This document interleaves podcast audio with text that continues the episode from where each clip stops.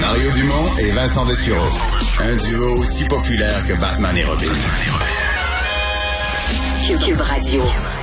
Alors, cette entente entre le NPD et les libéraux pour le maintien au pouvoir de M. Trudeau jusqu'en 2025, écoutez, c'est une énorme nouvelle, c'est un changement fondamental à la politique canadienne des prochaines années.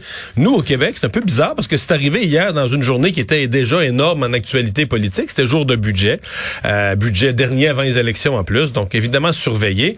Euh, mais c'est toujours intéressant de voir comment ailleurs au Canada, comment à l'autre bout du Canada, on regarde les, euh, les mêmes nouvelles, comment c'est accueilli. On va parler tout de suite avec Frédéric Boily, professeur au campus Saint-Jean de l'Université de l'Alberta. Bonjour. Bonjour. C'est bien accueilli en Alberta, cette entente entre les libéraux et le NPD? Je suis pas sûr en posant la question.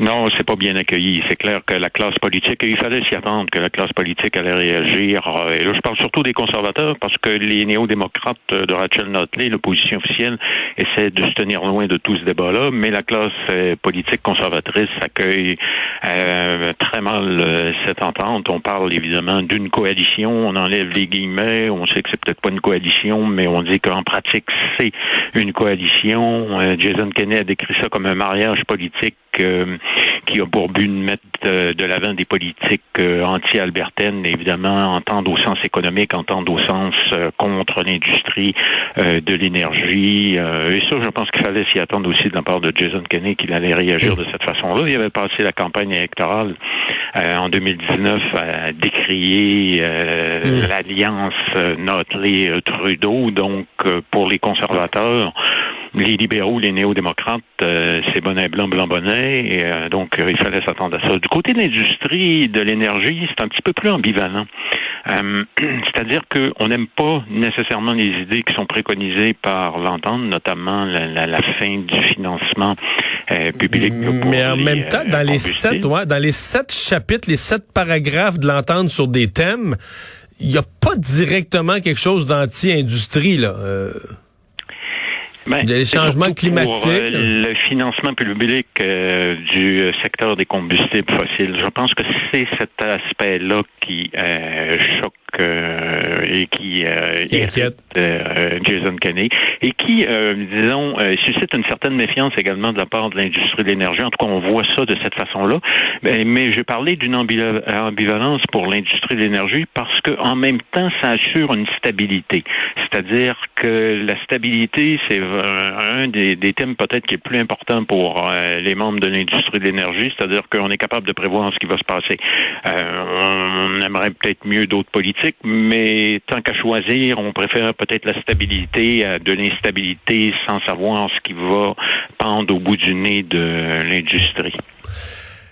Vous m'avez dit euh, les, les néo-démocrates en Alberta de Rachel Notley euh, se tiennent loin de ça, ce qui veut dire qu'ils applaudissent pas ou ils veulent pas être vus comme des promoteurs ou des gens qui se réjouissent de l'entente. Il aime mieux rester en dehors de ça complètement? Oui, absolument, euh, parce que euh, ça fait déjà un bon moment d'ailleurs que Rachel Notley essaie de, de, garder ses distances euh, avec les néo-démocrates, et notamment depuis que c'est M. Singh qui, lui, est plus, disons, contre l'industrie, ou en tout cas paraît davantage contre les, les pipelines ou la construction même du Trans Mountain. donc, du côté des néo-démocrates de Rachel Notley, on est un peu plus pro-industrie que les néo-démocrates on peut dire, ouais. et donc on essaie de se tenir à mi-chemin entre les deux. Peux-tu dire pragmatique? Parce que même Mme Notley, c'est elle qui avait instauré une taxe sur le carbone, mais elle n'était pas contre le pipeline Trans Mountain. Elle disait il faut pouvoir l'exporter, une espèce de, de pragmatisme local tout en respectant la question des changements climatiques, mais c'est trouver un chemin là-dedans pour être pouvoir survivre en Alberta. Là. Oui, absolument, euh, parce que c'était le, disons un des objectifs de Rachel Notley, c'est justement d'arriver à trouver, c'était d'arriver à trouver cet équilibre euh, entre les deux, et, même que du côté des conservateurs unis, là, bon, on décrit l'entente, mais on essaie aussi de trouver euh, à sa façon une sorte d'équilibre dans tout ça, évidemment en penchant évidemment plus du côté de l'industrie de l'énergie, mais en même temps, on est soucieux, même du côté des conservateurs, à essayer maintenant d'améliorer améliorer le bilan environnemental de l'Alberta, mais en passant par des solutions technologiques, alors que du côté des néo-démocrates, comme vous l'avez mentionné, la taxe carbone, on n'était pas contre, même qu'on a été très rapide à, l'imposer également, ce qui allait aussi dans la continuité déjà de la taxe carbone qui existait, mais simplement pour les grands émetteurs de gaz à effet de serre. Euh, mais euh, c'est clair que Mme Notley, euh, en tout cas, moi, j'ai pas vu de réaction publique où on a applaudi à l'entendre. On s'était parlé euh, lors de lors de l'arrivée et l'entrée en scène de, de, Jean Charest. Vous me disiez, ouais, il s'en allait en Alberta faire son lancement. Vous me disiez, il y a pas, y a pas les gens de l'Alberta ont pas de problème de digestion parce qu'ils sont trop énervés par son arrivée. C'était relativement discret.